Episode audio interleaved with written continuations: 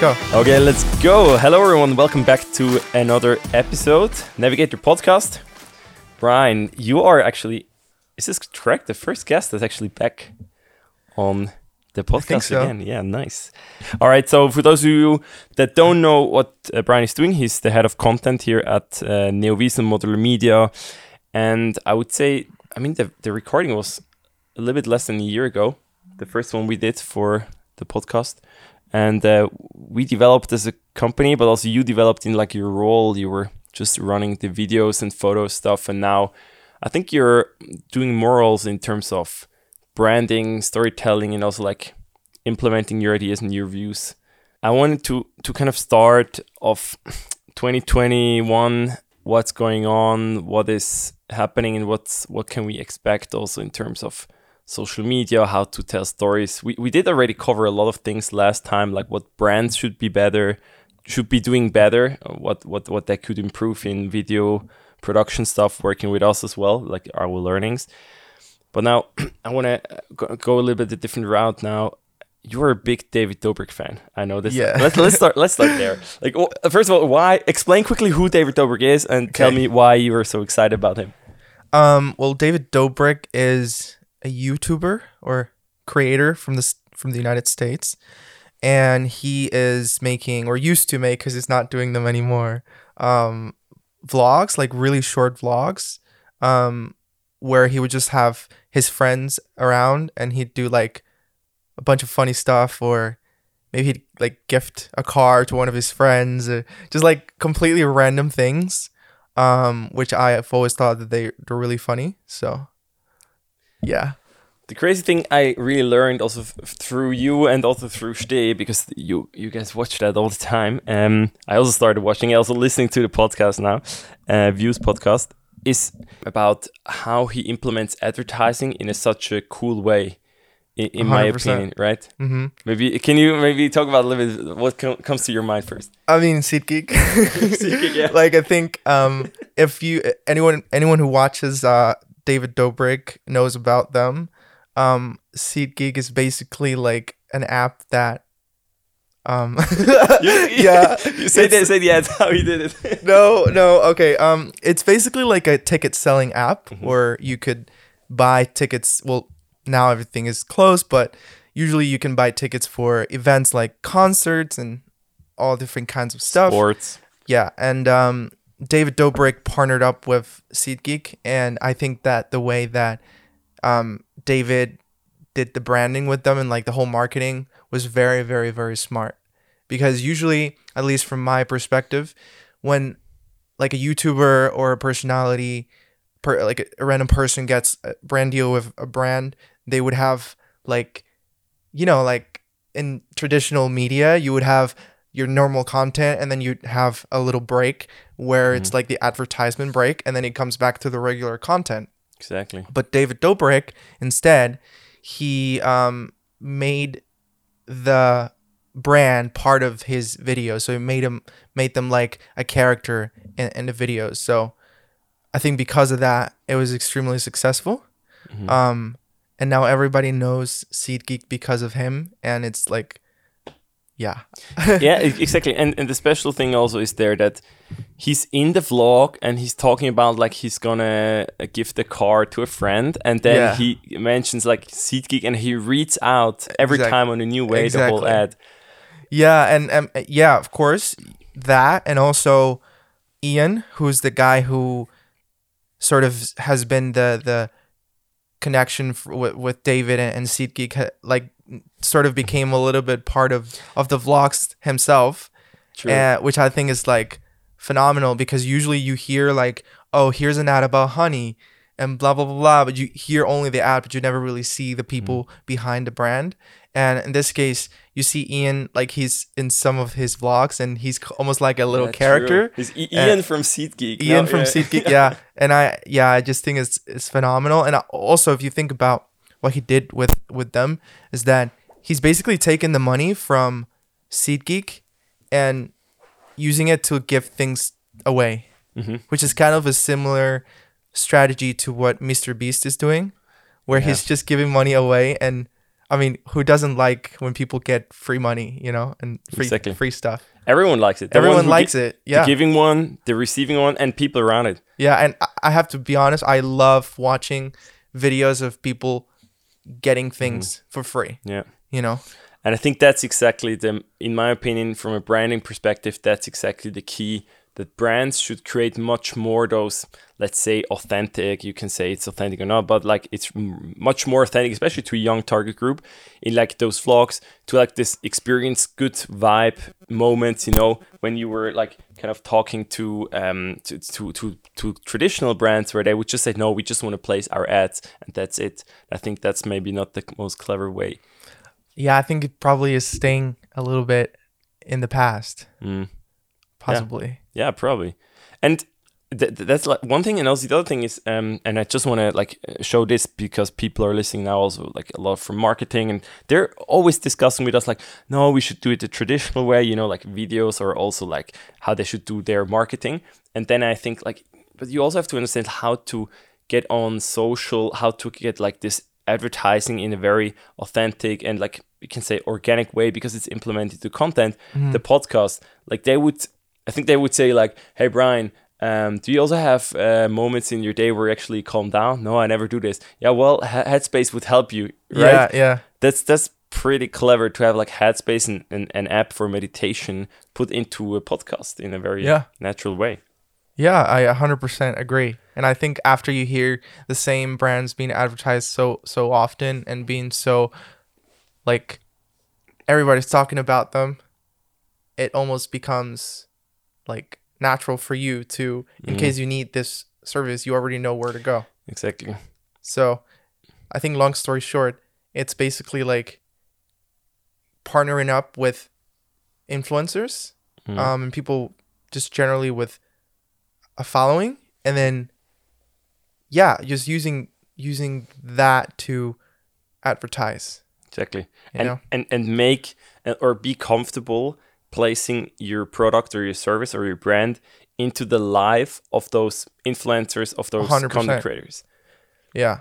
And also being, I think, a little bit flexible to not just the typical read off the script Mm. kind of advertisement, but also giving the creators the freedom to have them do whatever they want as long as they don't, you know, go against like exactly. some basic, maybe like rules or whatever. But generally speaking, you see brands that the, I think some of the most successful brands are brands that allow their the creators to really advertise the stuff the way that they prefer. Like you see Squarespace does that a lot with Yeah, creators where you have people like Peter McKinnon doing um like little skits um in his videos Mm.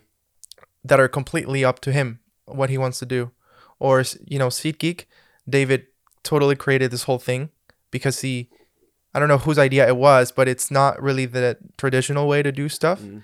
Or Honey, Mr. Beast and like a bunch of other creators have been also advertising for Honey and they also have a similar thing where people would come up with crazy ideas Mm. that go against the traditional way to promote stuff. Exactly. And I think that's very interesting. Yeah, and I think this this courage is much more needed here. Can say in Switzerland or like also some of our clients where I think like, yeah, why not try it out? Why not leave it a little bit more to storytelling and like implementing to their lives instead of just yeah, we just want to put the brand there. Yeah. And I think you really, what you, I mean, that's a complete different example, but uh, we did this shoot on Gornergrat uh, for Yes. Uzi Nuts. Uh, it's going out this January. Um, it's like a B2B um, construction companies that's like putting like, how do you call it? Like material on the floors, you know, like before it gets finally done. Yeah. It's like a, a liquid thing and they have to pump it and they have like a pump service. And they asked us to do a, a video on Gornergrat uh, because they have a client there. Yeah. And I think what you and Marco created there was, first of all, as I told you already, like six, 17 times, was insane. Like great video with the drone shots, with with the cinem- cinematic shots that you put there, and it tells a whole story. It's not just logo and like five promises. It's like really creating a vibe. Mhm. Or like what what was your kind of procedure there? I mean, it's a B two B Swiss construction company. What was your thought process when you went? Well, for me, when it comes to making videos, it's always about uh, telling a story and having a character that tells the story. Mhm. Doesn't matter if it's an advertisement or like a short film, right? So I think it's always more interesting that way.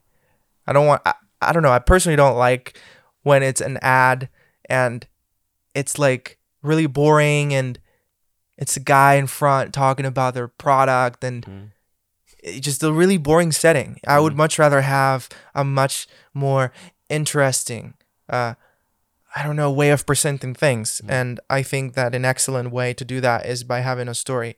Uh, one thing that I always tell you guys is that when it comes to marketing, I would much rather have let's say we're let's say we're we're gonna sell some shoes and we need to create like a, a campaign for that. Uh, Like a, let's let's let's say we start with um like a short video advertisement. Mhm. I would much rather have a video that's about maybe a person who um, uses the product on a daily basis or regularly rather than have a video just about the product itself Mhm. if you know what i mean Yeah, so it's more focused on the people and Using their daily the life, emotions yeah. and the, Yeah, their daily lives and their experiences rather than on the product Exactly. and that was the same thing with the video from Zermatt Mhm. that if you think about the topic it's like not really interesting it's like Yeah, it's a pump service and Mhm. that's Yeah. it But but then I thought, okay, well, we can actually bring a bit of storytelling here by using the people who are part of it as Mhm. characters that they have a specific goal, but it's hard to explain. But you saw how like the, the know what you video was yeah. structured. For example, it started off with um some drone shots Mhm. of the place to Yeah. give context. Mhm. Then you saw some people building stuff or putting things together, Mm-hmm. but it wasn't focused on what exactly they were doing. Mhm. It was more generally uh, showed in a way that you saw them and you saw where they were. yeah. but you didn't see exactly what they were doing. Yeah, it was more about the emotions. Yeah. And then you jumped forward to um to up in the mountain. Mm-hmm. Uh like completely random cut that you normally wouldn't have in a, in, in a normal advertisement Yeah. video. You know what I mean? Yeah, it's more like a like a little short film. exactly, yeah. Short, yeah, exact. That's the thing. That's the perfect way to describe it. Yeah. You know, Yeah. it's the same thing companies like Apple are doing. I just wanted to say Apple. Funny, R- really, like at, Yeah. the, at the Apple thing. You, you last time in, in this our meeting, you shared like two videos. I yeah, I I think companies like. Apple, Nike. I always say it, and I think I- sometimes I get tired because I say it too often. Yeah. Companies like Apple, Nike, Red Bull, um, Adidas, maybe. Yeah. Uh, they have this way of telling the story based on the experience of the people around. And for example, the ads that Apple did for the the Uh, work from home. yeah work thing, from yeah, home, exactly, yeah. they were phenomenal. Yeah, true. for the people who don't know, it was basically I think it was two videos where they took a group of people who work in the same office and now had to work from home because of the pandemic Mhm. and they made like a two short films about them and they added some comedy and and some really really uh, fun stuff and at the end of the day it was all to promote apple products Mhm. and i watched through the entire thing it was, i think both videos were really long like six seven minutes each Yeah, which is like really long for for Mhm. for, a, for an ad. for an yeah, ad. but it's kind of a short film, as you said. Yeah. like, yeah. and i watched through the entire thing because it was like amazing amazingly done It's in very every well- way Yeah, yeah, true. I mean, the video production itself is crazy. The storytelling is Yeah. great. The acting is great, and you Yeah. can, you know what? I, th- I think it's also very uh, so like almost everyone on the globe that's working in a corporate kind of desk job, whatever, can they can relate to that. Because Yeah. they know the feeling. Children at home, like it's a stress. Internet connection doesn't work. Stuff yeah like this. and and i think to sum it up um that's the best way to advertise in my opinion Mhm. is take the stories from the people who are, who are uh working with the product Yeah. and then tell that story instead of just taking the product putting it in a white room and Yeah. flipping it around and then you have an you know what i mean Yeah, hundred percent. Yeah, and I, I, I Yeah. hundred percent agree because I also think then this when you look at that perspective or when you look at it from this angle, you also realize when we talk about content and social or whatever channel you're going for, you have so many possibilities to actually use those channels and like have pictures, short videos, and other short videos. You can always have little snippets out of that per, of those people. That maybe you have different characters that you always bring up again. Your running shoe, and you have like three different types of runners. You bring them on, right? Or I mean, uh, the Luc Rabé shooting that we did was also the same uh, structure. We had we didn't talk about just yeah dritte Säule, you know, the third pillar. Yeah. We never mentioned actually any advantages of the product. But you want to know why? I think the main reason is because people buy based on emotions. Hmm. So when you're going to buy a new phone, you're going to do your research and you're going to buy based on what people told you, hmm. what you saw online or whatever, and generally how you feel about things. Yeah. And you buy off of that. Hmm. So when you bring characters into the picture, you will, you are opening the possibility to relate to some to, to have the people relate Yeah. to a certain character. And that's why to me is a much better way to sell something or to promote Yeah, something is by taking people and having other people relate to this one person and having their emotions connected with your product. Hundred percent. you know? And that's how people make decisions I, I've I've made a lot of purchase decisions purely based on my bias for Yep. the for the brand. I mean, we talked about even, uh, even if you spend more money even if it's like less convenient or whatever Yeah. you always have this little bias in your head that tells you yeah you know this product is good but i think that one is better. And when you think about like the on paper reasons or pros and cons there probably isn't more pros than the, the than the competition but you still end up going for the same one because you know br- the brand it's a brand, yeah. and because it emotionally connects with you And we, we also talked about the uh, you remember Digitec uh, points. You know, when was it? Two days ago. We talked about how many points you have Yes. Digitec. Yeah. And then um, okay, we buy a lot of tech stuff from Digitec. We Uh-huh. love it. So who influences the most? We probably don't so many see so many Canon or Sony ads. We see it because our most favorite YouTubers, Yes. people on Instagram, on TikTok or whatever, they're talking about those products. They're using those. It's in use. It's not just they're presenting it, they're using it. I think also there it works perfectly. I mean, when I buy something in tech, I was yesterday, I was looking at um, podcast microphones. I went to YouTube. I checked out what kind of YouTubers are there. I Talk about different podcast mics off this Rode. Uh, this is the Rode, right? And if the Procaster and the PodMic, what's the difference? And for me, that's super interesting. And some people would argue that that could be a, a, dumb way to think, right? Mm-hmm. Some people can say, oh, so that means you only buy stuff because other people are using it. And I partly agree with it, but not fully Mm. because you have to you have to think that most people are like that. Mm-hmm. Like most people don't spend time doing the research for like which kind of headphones they're gonna buy or which, Yeah. which shoes uh, if you're like a geek like I like we are in like cameras for example maybe you'll spend your time doing some ex- extensive research but most people don't do that and so as a brand I think it's important to understand that because yeah people just buy based on on, on being biased to, to, Yeah. to things right Hundred percent. And I think so. What we can also conclude here is too many brands. Also here in Switzerland, they don't have to be like global brands, local brands. They should integrate much more of the lives and the social content and also offline world of your target group. We always talk about this Gen Z, young people, obviously our business, but we just see there's such a big gap between the brands, how they think they need to advertise, and how young people actually would like to see it in a native way in their daily. and you know what a great like a great strategy strategy would be to help close it is just take young influencers and give them like one of your products and have them advertise it for you Yes. and give them freedom to do it yes, create. They should create the content. they should create the content Exactly. give them the freedom uh, that a lot of people don't like to give Yeah. and see what they come up with Hundred percent. And here, just like a little bit the tech uh, input here, but super in- important when you shoot the content.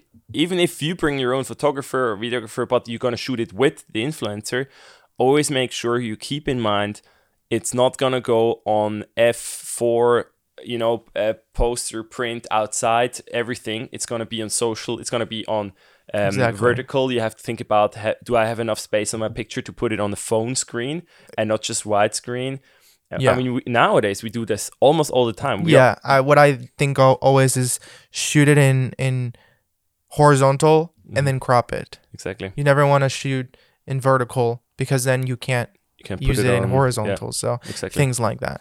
that's that's because that's not only like oh yeah then we can also put it there in, in my opinion it's a whole strategic thinking to say no we're gonna go after all channels and if i want to see an ad on instagram or an in, on tiktok or whatever i want to see it in in vertical Yeah. right or in 4x5 on instagram in the feed Yeah, and I think people also have to think that you gotta you gotta be smart to use that content to push that. Con- I mean, I have a friend of mine who like he's such a incredible guy when it comes to taking content that was shot uh, months before Mm-hmm. and reusing it and re-editing it and then making it into like a completely different piece of content. And I'm always looking at it and it looks like he's doing you know like a bunch of shoots, but in reality, he's just really smart about how he uses it yeah he sometimes would do like maybe a few days of shooting and then he would use that content like multiple times in multiple ways clever, on yeah. the Instagram story, on the Mhm. Instagram feed, on Snapchat and all these different things.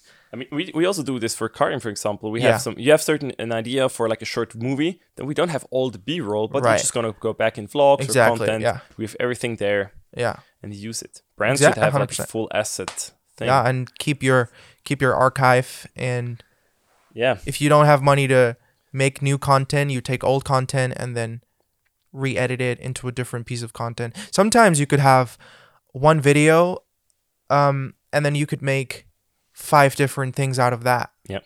Out of the content Mhm. or six different things. Back to Red Bull, just one perfect example. They have a long story where it's half a documentary of like a 20 minute documentary where they how they how he did this big jump or how she did this ski trick and then you have like a one minute version on insta and then you have maybe a 12 second just a jump you know Yeah. on tiktok Exactly.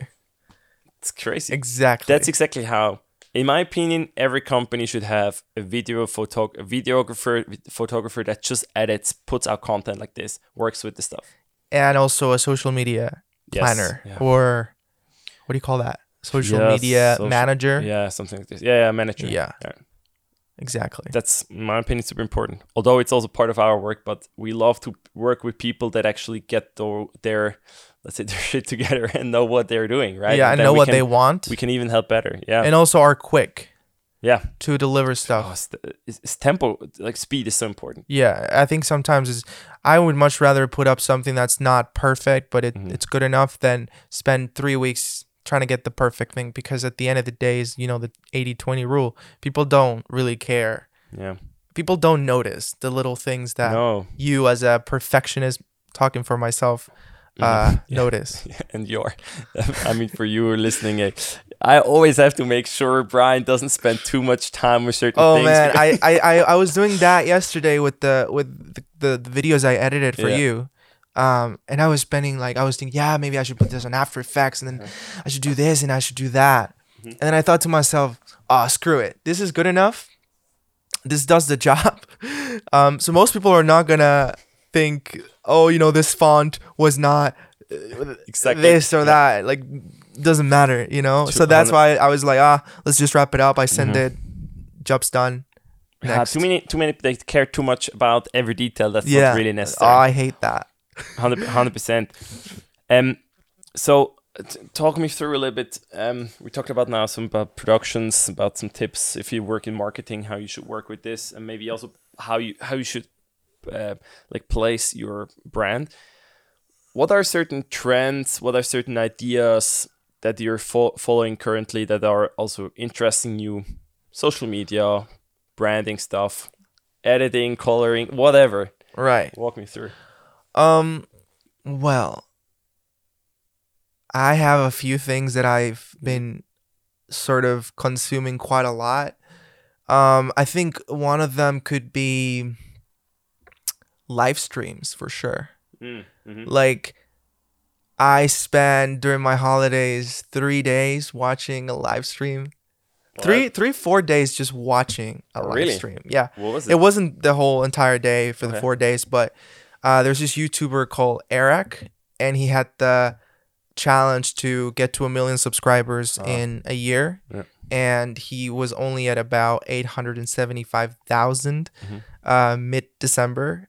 Um, so he did this thing where he went to an island, and he wouldn't leave the island until he got to a million subscribers Ah, crazy. and then he would do a live stream every single day maybe sometimes three hours sometimes six seven hours Mhm. um, just doing a bunch of different things talking to his followers and pushing people to subscribe to him Yeah. and i spent literally three to four days literally like every single day three four five hours just watching the stream crazy. and i was interacting with it they did zoom calls i joined the zoom calls and oh, really? yeah yeah yeah 100% Oh, crazy. I So there were literally many people there, or like only? I mean, only a few people, average, or- I think every day was about 3,000 people. and then the Zoom call. The Zoom call, I mean, they have a limit of, I think, 160 something people. So Oh, only okay. the first six, 160 people who joined. And you were joining. I, yeah, I, the whole thing was just super interesting. And I was, I was thinking to myself, I can't believe I'm spending so much time Yeah. watching a live stream from a guy mm-hmm. who's in a freaking island. Yeah. Like, what the hell? That's yeah. And I I also understand. spent some time watching another streamer on YouTube. I don't know if you know Ice Poseidon.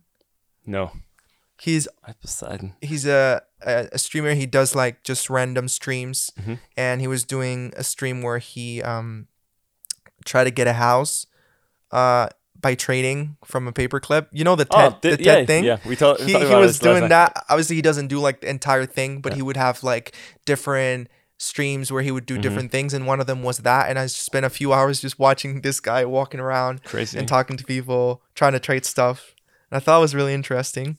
That's entertainment. I mean, Entertainment, yeah. that's Live streams all the time when I show a Twitch stream in my talks. They're always like, "What? This is live? Okay. Mm-hmm. What is this guy doing there? He's commenting on game. No, he's gaming himself. Oh no, he's maybe just like moderating, like doing the. He's like the how do you call it? Like the guys who are commentators Mhm. on, the t- like on TV. Mhm.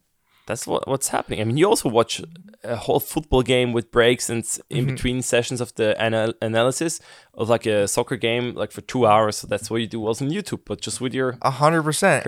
To me, it's like I mean, I live by myself, so I don't have anybody around usually during the day. Mm. and I oftentimes just put on a stream, put it on my phone, and nowadays with like wireless headphones, you just put your headphones on Yeah. and you walk around the house. You you do your laundry or do your dishes and cook food and stuff like that as you're watching the stream and listening to whatever is happening. Yeah, it's live. it's- It's, live stream. Uh, Yeah, it's live TV kind and of. it's bec it's become to me so like such so entertaining. Mhm.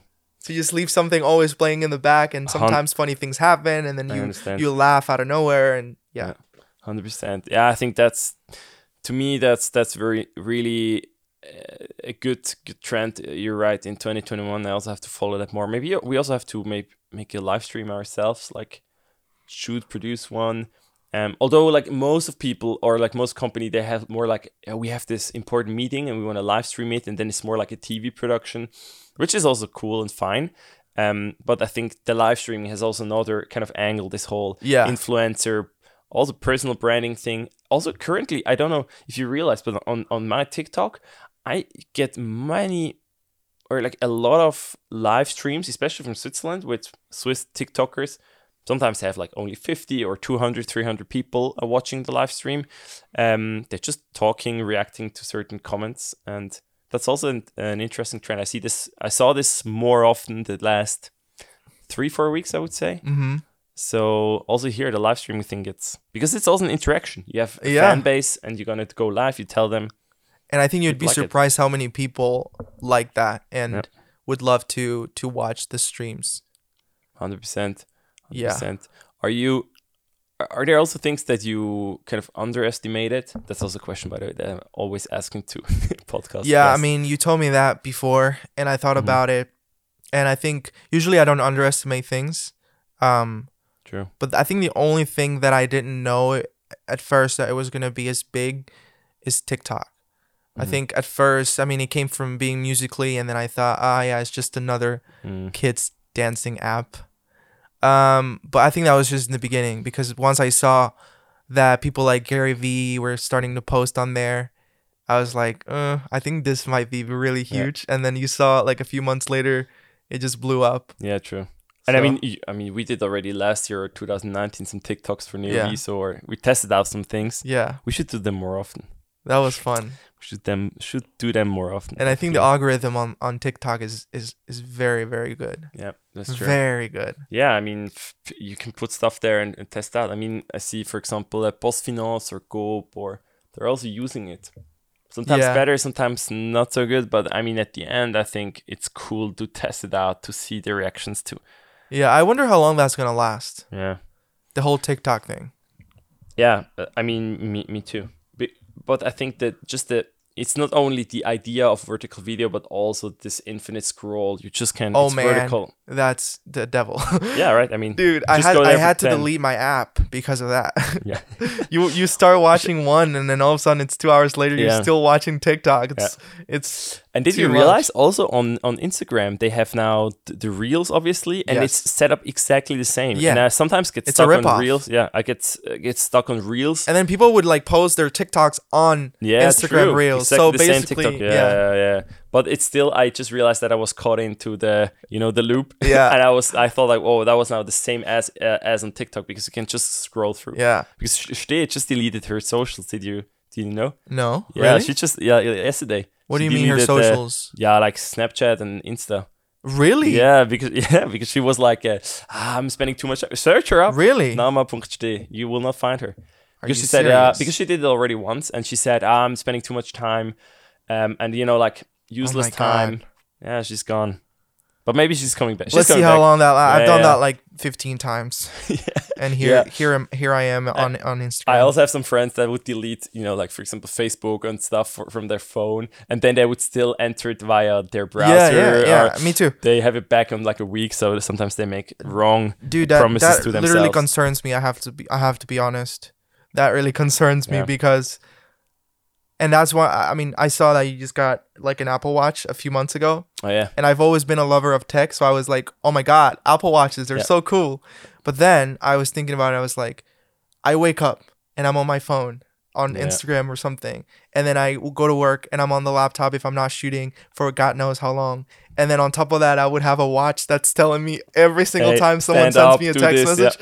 I was and and I was like, no, I can't, But- I can't deal with that. But man, man, the first thing I did when I got it, it's now it was in April, and now I had it for probably seven hours, and then I realized, oh no, I'm not gonna use it much more, just for running. I thought, and then I realized, you know what? No, I just have to delete everything. So I got an as a default setting, you get like every email, every message you get but, there. Like, but then again, so because I I, deleted it. Because but then again, like what what do you use the watch for? And and the reason I'm I'm bringing the watch up is because I'm s- uh, literally starting to be yeah, I know. to become um concerned yeah, I about mean, it because like it, it's, everywhere, you know. And I mean, I, I use it a lot for obviously to track things like how far did I walk, how much did I move. It tells me every hour to stand up, which is by the way, I just realized because we did the shooting with Karim about how you sit perfectly at your desk and Yes. stuff.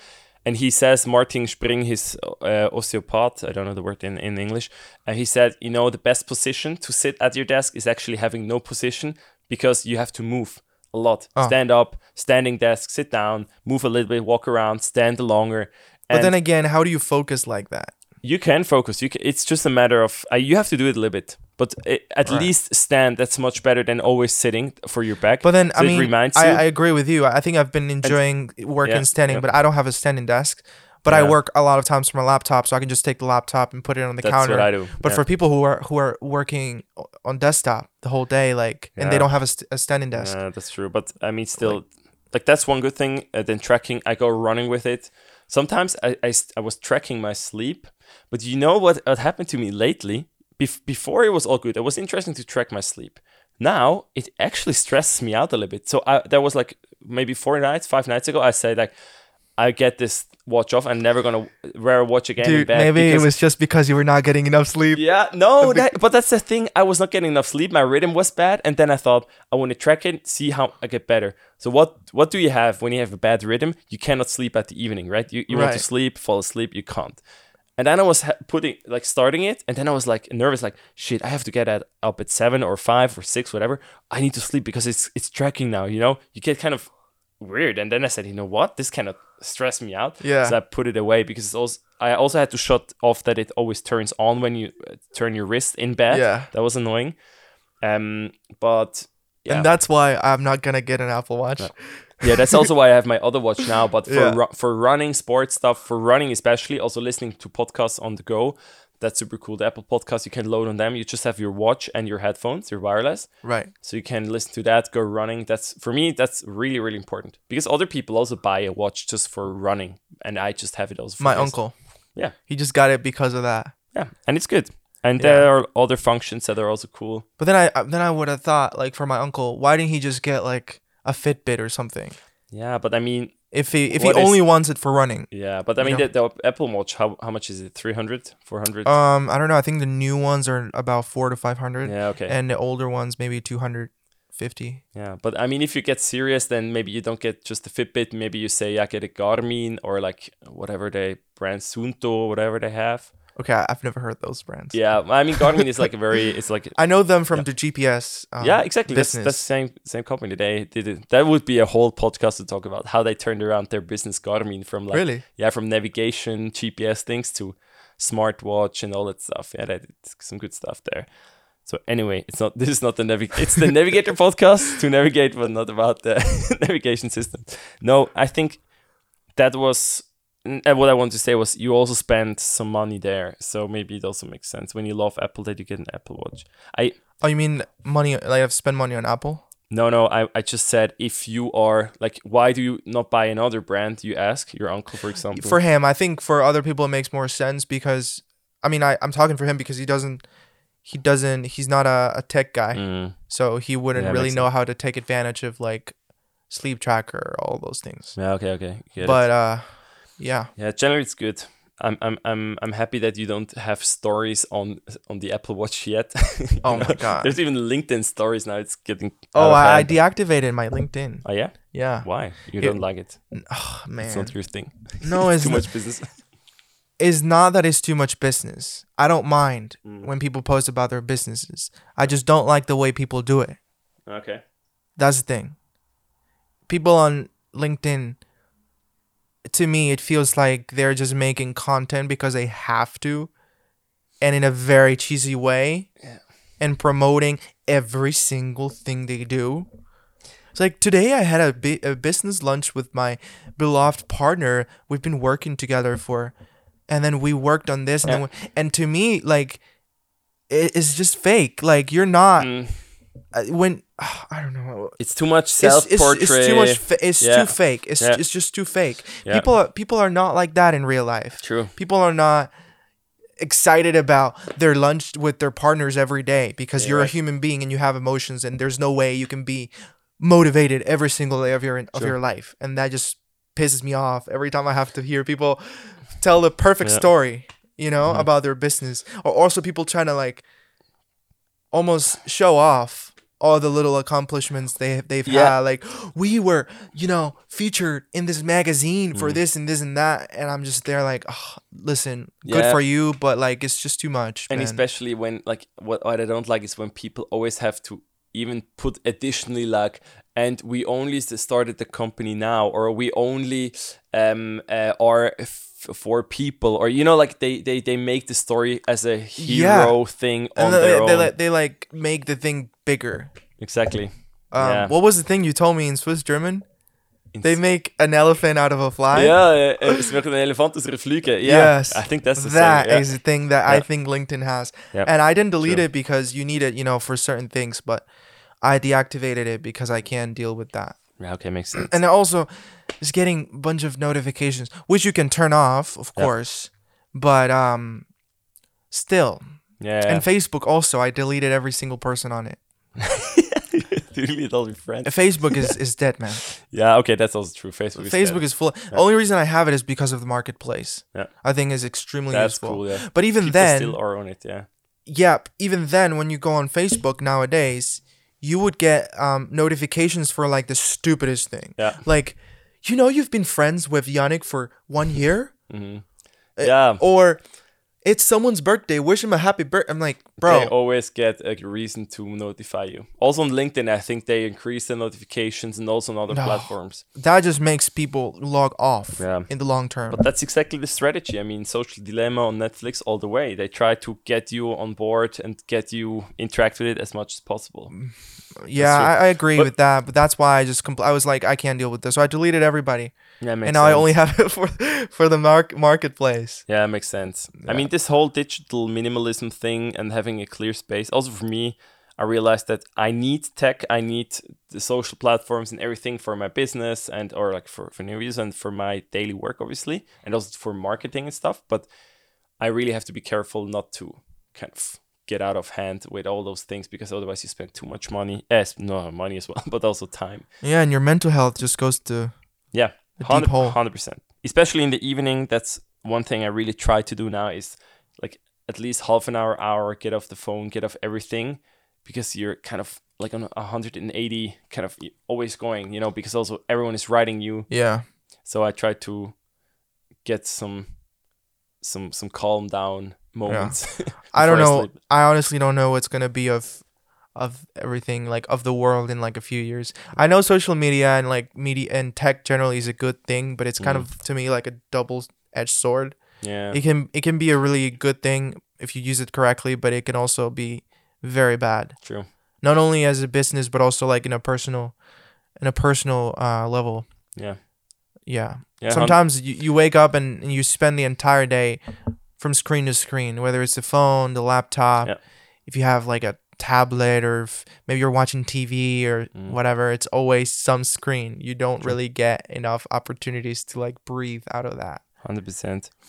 Yeah, that's interesting, man. I think we are like forty-five minutes now. I think let's uh, how do you Wrap it up. yeah, let's wrap it up. The session was super interesting. I think we need to do those talks a little bit more often, talk about current things and our opinions or like some experiences. Before we wrap up, in one thing, because you asked me about um what is some things that I've been uh, I've been uh, interested in. Yeah. know? Yeah, right.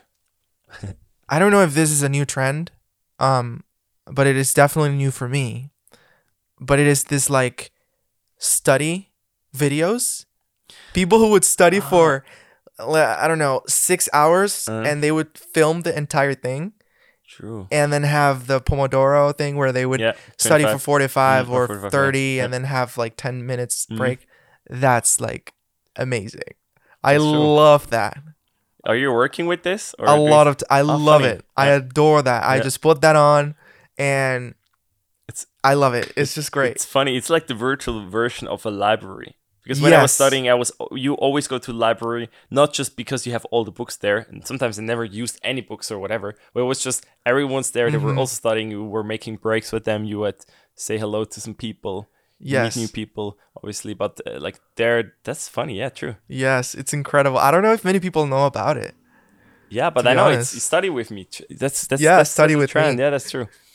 That- and then you also get the playlist already there, you know.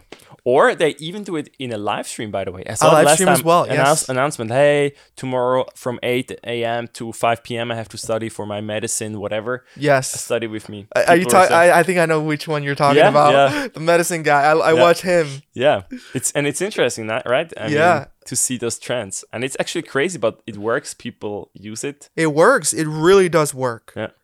It, it, it, it gives you somebody to be sort of accountable to that you're not spending time on social Mm-hmm. media. Because the second you want to drift your mind away from work or whatever you're doing, you see this guy that's on the computer and he's doing work, and you're like, no, Yeah. no, no, I can't, I can't Yeah. do that because he's Yeah. working and I have to do it as and well. that al- also here in the office i mean it's sometimes much easier Uh-huh. here to focus on your things get it done and then we're done instead of at home you always have like yeah let's cook something. Let's do laundry. Yeah, and then laundry takes two hours, and yeah then because you clean your windows of your of your apartment or like you, you clean your your oven. Yeah, which I have to do by the way. oh okay. I'm not gonna help you. All right.